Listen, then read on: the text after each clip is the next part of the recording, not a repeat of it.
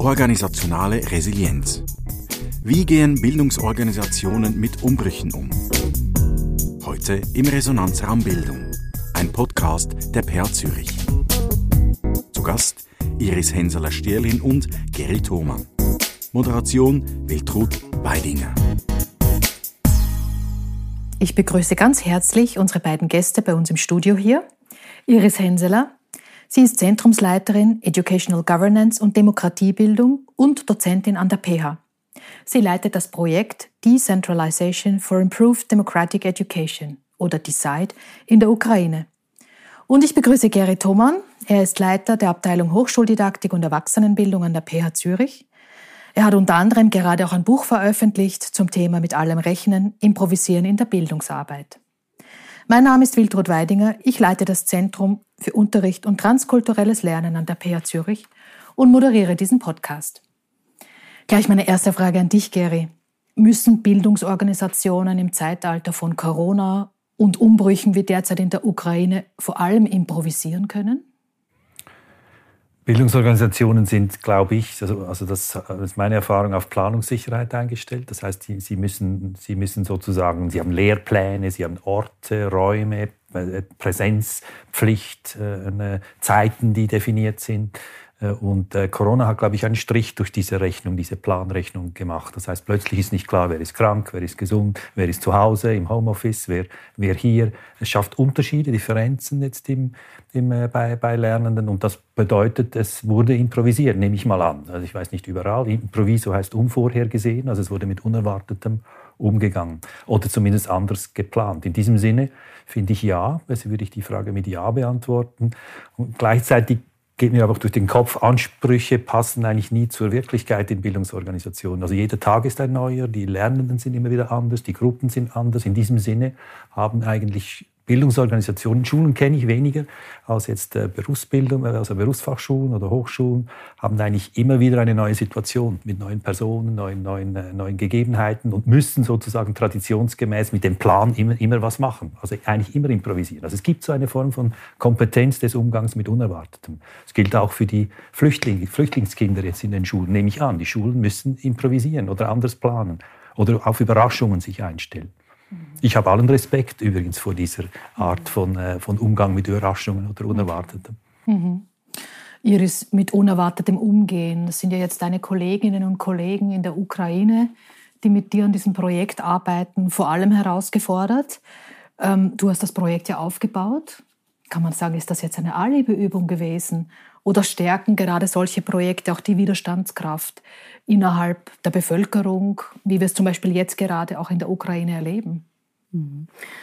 Äh, die Situation ist ja, äh, berührt uns natürlich alle ungemein. Also es ist, äh, es ist ein Schock, was wir jetzt erleben. Und wenn man jetzt natürlich die Frage stellt, was, was hat das auch bewirkt? War das war das jetzt nachhaltig oder nicht, ist im Moment schwierig zu sagen. Was wir aber wissen ist, über diese zehn Jahre der Zusammenarbeit haben wir gesehen, wie, wie, wie stark der Wille war der Bevölkerung, eben sich demokratisch aufzubauen, demokratische Bildungsstrukturen zu, äh, zu ermöglichen und wie sie sich eingesetzt haben. Also insofern kann man höchstens vermuten, dass das jetzt ein Teil dieser Widerstandskraft ist und dass das gestärkt wurde die wir jetzt hier erleben in dieser unmenschlichen Situation und was uns auch äh, Hoffnung gibt und auch unsere, unsere Bewunderung auch äh, uneingeschränkt abholt, ist, ist die Situation, dass sie jetzt trotz diesen unmenschlichen, schwierigen Bedingungen eine, eine Plattform aufgebaut haben, wo die Schüler, Schülerinnen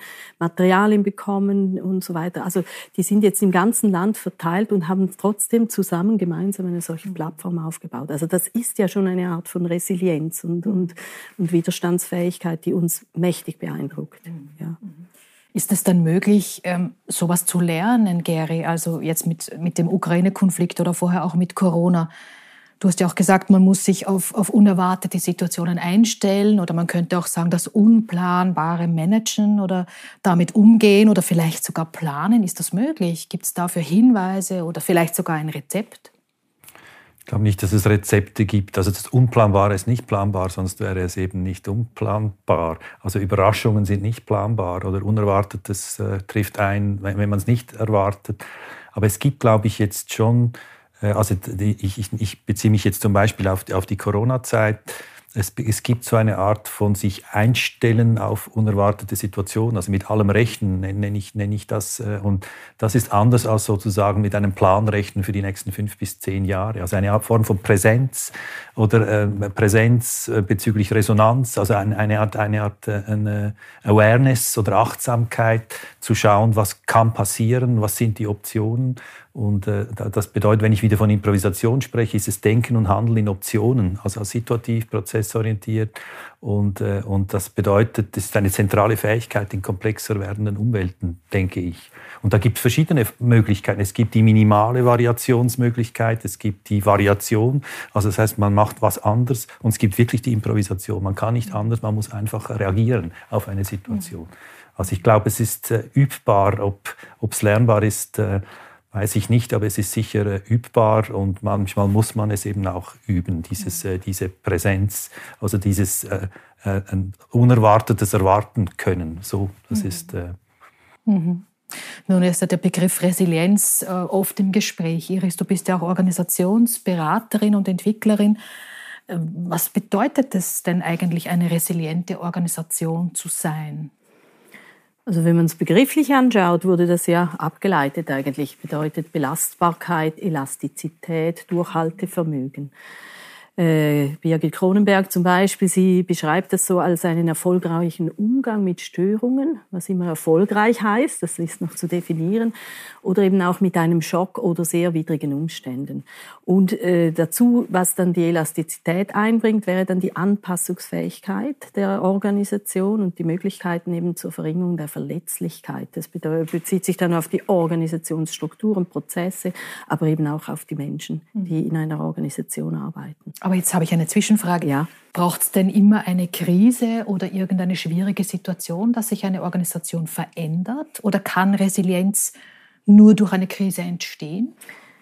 Ja, das sind so grundphilosophische Haltungsfragen. Das diskutiert man natürlich auch in der Organisationsentwicklung immer wieder stark.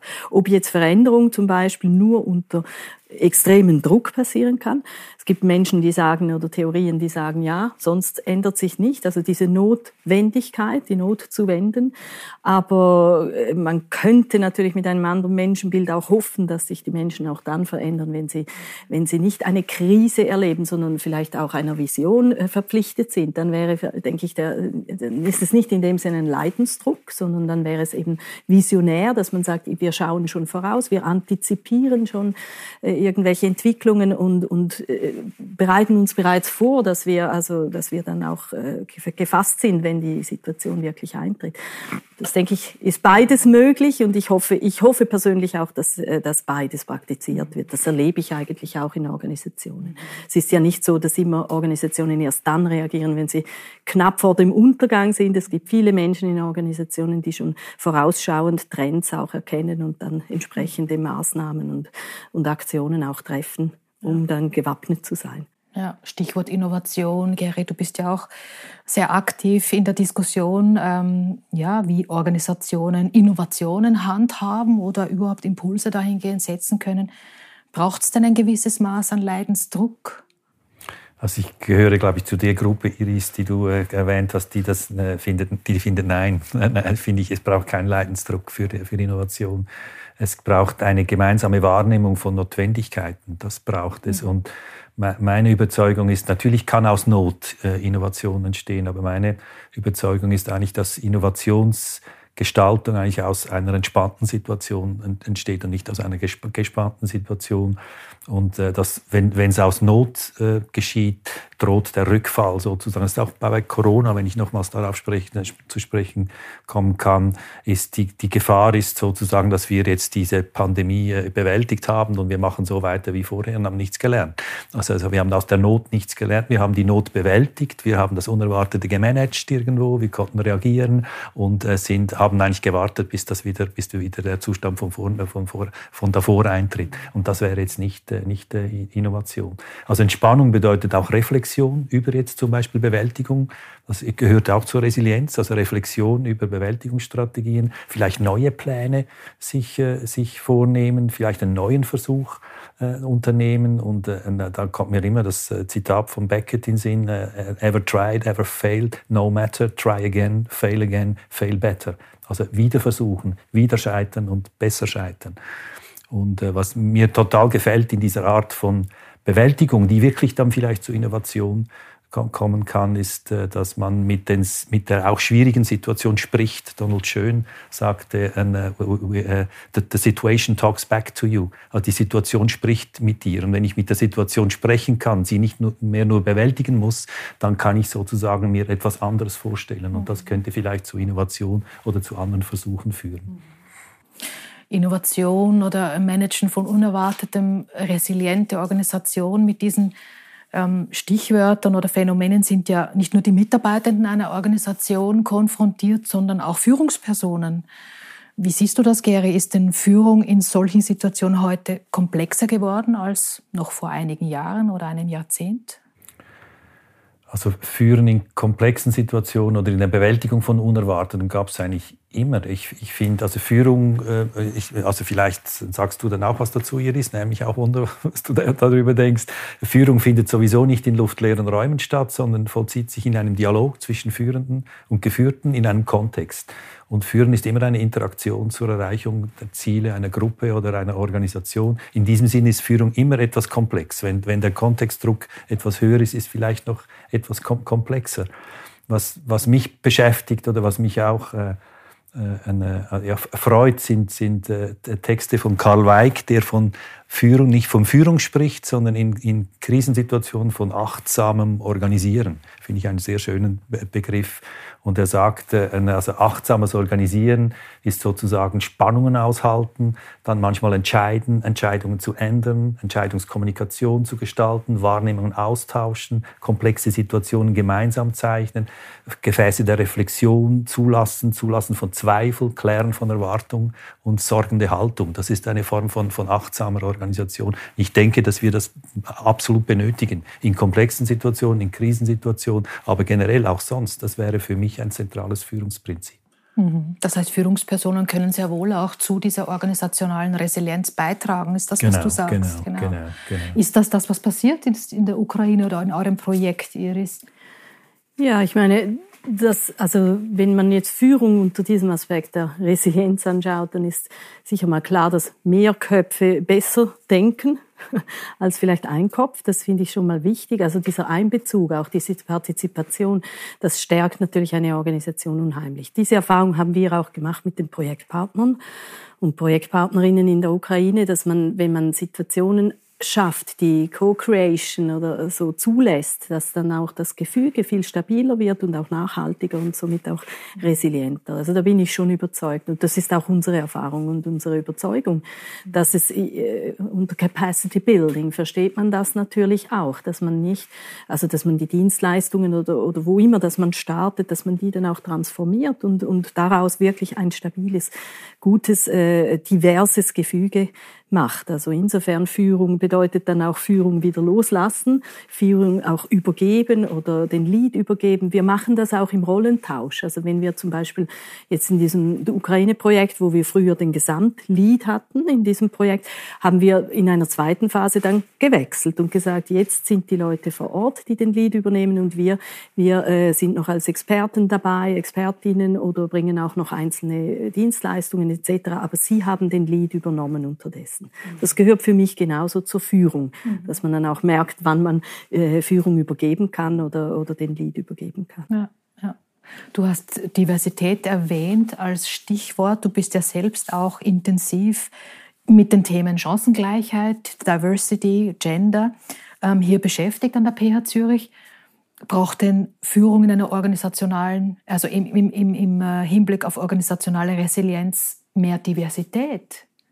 Wären zum Beispiel Frauen in den obersten Führungsgremien, würden die die Organisation resilienter machen?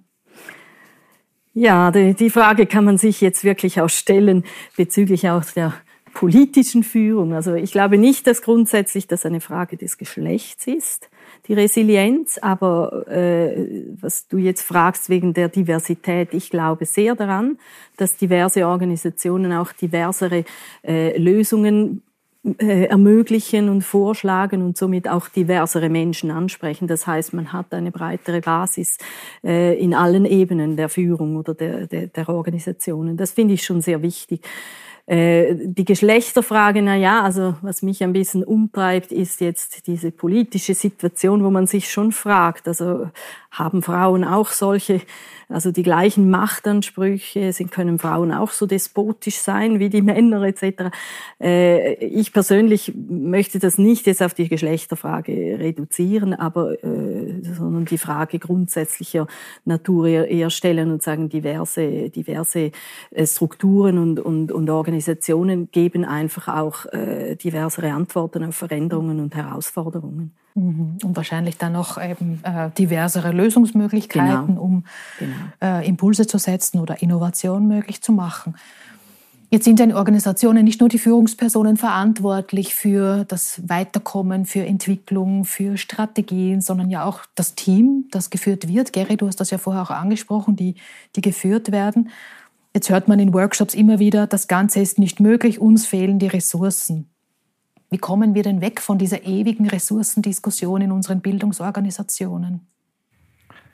Ich gehe gleich darauf ein, ist noch was in den Sinn gekommen. Also bei meinen Notizen hier, das äh, für mich passt zu der Frage von Führung. Ein, ein, ein Begriff, ein, ein, ein Satz, eine Forschende der Harvard Business und Medical School in, in, in, haben zwei Covid-Field Hospitals untersucht bezüglich der äh, sagen wir mal, der Bewältigungs, der Qualität der Bewältigung jetzt dieser, äh, dieser Krise. Und sie hatten, glaube ich, zehn oder Punkte, Führungspunkte eruiert, die ganz zentral waren jetzt da als für Führung in dieser komplexen Situation. Und der Punkt eins, also der, den sie in dieser Untersuchung am meisten bewerteten, war, ist ganz einfach zu, zu formulieren. Der heißt Be There sei dort. Das ist eigentlich äh, für, mich total zentral. Also es äh, klingt mir auch immer nach. Visibel sein, sich zu erkennen geben, zuhören, in Kontakt treten, dabei sein. Also das ist eigentlich für, mich eigentlich die zentralste Führungskompetenz in, in, in, in, äh, in schwierigen Situationen, aber auch sonst.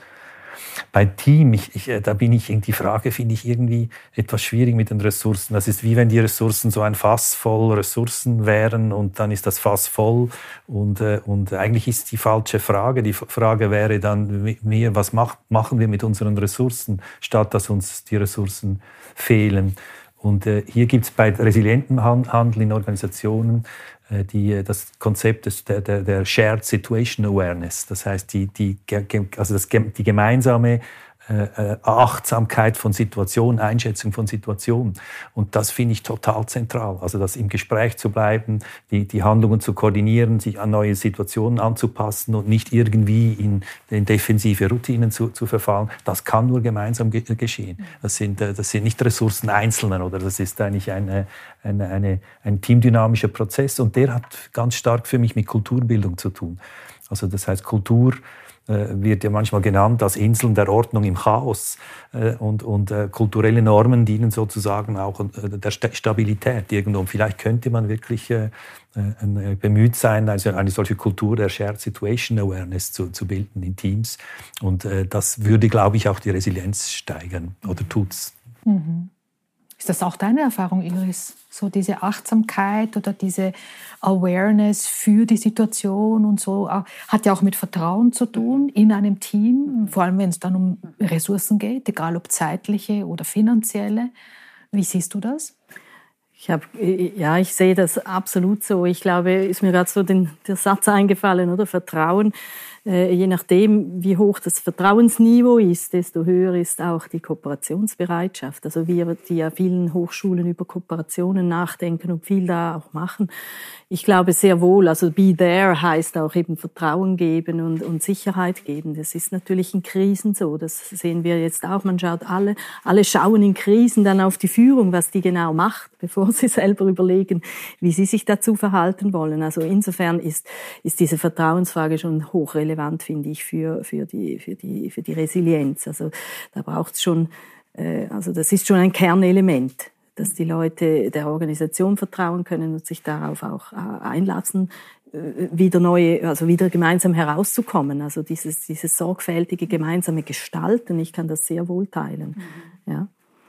Wenn wir jetzt uns so Situationen, wie du das in deinem Projekt erlebst, in der Ukraine vor Augen führen, dann könnte man ja anfangen zu vergleichen, oder? Und sagen, ja gut, also im Vergleich zu der Situation von den Kollegen und Kolleginnen vor Ort leben wir jetzt hier ja in einer Art Wohlfühlzone. Besteht denn die Gefahr für uns, dass wir an Resilienz verlieren? Oder verlernen wir ähm, eben genauso zu sein, zu äh, planen, zu reflektieren und so weiter? Ich glaube nicht, dass wir das verlieren, weil jeder Kontext, jeder Lebenskontext hat ja auch bestimmte spezifische Herausforderungen, die, müssen, die muss man trotzdem bewältigen. Es wäre, ich denke, auch ein bisschen schwierig oder fast zynisch dann zu sagen, ja, dieses Problem ist jetzt kleiner, weil es den Menschen hier besser geht. Man hat trotzdem mit, mit Herausforderungen zu tun, die man äh, kreativ lösen muss. Also ich möchte das nicht so nach Maslow sehen, dass wir dann sagen, ja, jetzt, jetzt erst kann man sich um das, um das äh, kümmern, was, was, und wenn unten alles gesichert ist. Also sage ich jetzt mal, das glaube ich nicht. Ich sehe das schon, dass natürlich äh, eine gewisse Sicherheit vorhanden sein muss. Also, dass man, dass man überhaupt äh, organisationale, über organisationale Resilienz nachdenken kann. Aber verlieren glaube ich nicht, dass wir das tun. Also äh, wir, wir haben genauso Kontexte, die uns fordern. Wir sind in der Komplexität, sind wir, sind wir sehr gefordert in der, in der Auswahlfindung etc., also auszuwählen äh, aus allen News etc. Das ist auch sehr anspruchsvoll. Also ich würde das, ich würde davon absehen, das ein bisschen, also so zu werten im Sinne von, äh, ja, das ist jetzt schwieriger als das andere. Es, es, es braucht auf jeden Kontext ganz spezifische Antworten von Resilienz. Mhm. Ist das auch die Perspektive, die du vertrittst, Gary, in Bezug auf ähm, Resilienz oder unsere eigene, ja, der Status unserer Resilienz oder der Grad oder hat das, müssen wir uns weiterentwickeln oder dranbleiben? Du hast vorher von Kultur gesprochen oder eine Kultur innerhalb der Organisation aufzubauen, in der das möglich ist. Es gibt schon Kulturen, die jetzt nicht, also sage ich mal jetzt ganz grob gesagt, die nicht resilienzfördernd sind. Also wenn, wenn ich jetzt mit dem Begriff eingeübte Inkompetenzen zum Beispiel äh, arbeite, dann gibt es wirklich Kulturen, die eigentlich äh, aus Angst vor Gesichtsverlust äh, unglaublich äh, viel Anstrengung auf sich nehmen, um sich nicht zu verändern.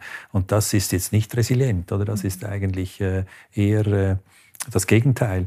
Und die, die Frage ist schon, wie kann man solche, äh, solche Muster durchbrechen? Das ist äh, eine zentrale, aber auch eine schwierige Frage in Organisationen, äh, um nicht zu sagen, die einen sind jetzt resilient und die anderen sind, äh, sind, äh, sind nicht resilient. Und ein Aspekt, der mich schon lange beschäftigt, ist äh, das, was man im gemeinen Sinne mit Fehlerkultur bezeichnet, also die Frage äh, der, der Chancen, was auszuprobieren, was vielleicht schieflaufen kann oder was, was eben, was, was zu Fehlleistungen kommt. Und das zu überprüfen, das anzuschauen, was, was in diesem Prozess passiert, wo man wirklich was macht, was vielleicht nicht gedacht ist oder was fehlerhaft ist. Wenn das gelingt, habe ich auch den Eindruck, dass, dass der, der, Mut zunimmt, was auszuprobieren. Und wenn der Mut zunimmt, nimmt irgendwie auch die Resilienz zu oder die Lust, irgendwo was zu verändern. Mhm. Und das ist nicht nur Führungsangelegenheit, oder? Das ist eigentlich Angelegenheit aller jetzt Mitarbeitenden in einer, in einer Organisation. Hat doch mit psychologischer Sicherheit zu ja, tun, ja, oder in ja, einer Organisation. Du leitest ja am 20. Mai 2022 ein Kaminfeuergespräch zum Thema Führungskräfte als Schlüsselpersonen für organisationale Resilienz. Was wird denn dort passieren? Was darf man da erwarten als Besucher oder Besucherin? Also das Kaminfeuer ist ein, ein Setting, das, äh, das, das, äh, das, fünfte Mal geht das über die Bühne. Es ist für Führungspersonen aus Bildungs- und Gesundheits- Bereichen. Es äh, sind vier bis fünf Gäste, die miteinander ins Gespräch kommen mit einer Moderation und ein bis zwei Expertinnen und Experten, die was sagen zu einem Thema. Und dann kommen die Zuschauer auch ins Gespräch miteinander und dann isst man zusammen am Schluss. So, das ist so das Setting. Und das Thema heißt Führungskräfte eben als Schlüsselperson für organisationale Resilienz. Hier stellen wir die Fragen, wo, wo, woran erkennt man organisationale Resilienz? Äh, ist das, da, wenn das jetzt, wenn es das gibt, heißt das höhere Belastungsfähigkeit in Krisen? Gibt es Beispiele? Also wir erzählen einander von Beispielen. Was zeichnet denn resilientes Handeln in der Führung aus? In welchem Zusammenhang steht das mit, dem, mit der Resilienz der Führungspersonen selber? Und was sind Merkmale dann von resilienzfördernden Führungshandeln? Wissen wir alles nicht. Das nimmt uns alles Wunder. Wie erhöht man denn diese organisationale Resilienz? Und wie lernt man aus Krisen, jetzt aus der Covid-Krise oder aus einer Flüchtlingskrise? Das sind die Fragen, die uns, äh, uns äh, beschäftigen. Ein spannender Anlass. Äh, bin sehr gespannt auf diesen Anlass. Iris, in Bezug auf organisationale Resilienz, wie geht das weiter mit deinem Projekt in der Ukraine, aber vielleicht auch mit deiner Funktion im Sinne von Diversity, Gender an der PH Zürich? Gibt es da ganz konkrete Pläne? Naja, das Gremium, also das zweite zuerst die Diversitätskommission und, und Diversity Gender Kommission. Wir arbeiten ja generell schon an dieser eben fördernden Kultur, also innerhalb der PH. Das, äh, wir werden weiter versuchen, äh, die, die Elemente zu finden und, und zu schauen, was auch bewältigbar ist, was wir beitragen können zu dieser Kultur dieser, dieser Achtsamkeit auch der Geteilten äh, sind natürlich viele Themen, die da jetzt äh, auch noch zusätzlich zu uns kommen. Also die Frage der Migration und wie wir jetzt damit umgehen, wenn sich Leute bei uns bewerben. Das sind alles Dinge, die wir irgendwie gut, äh, gut angehen müssen und auch gut besprechen.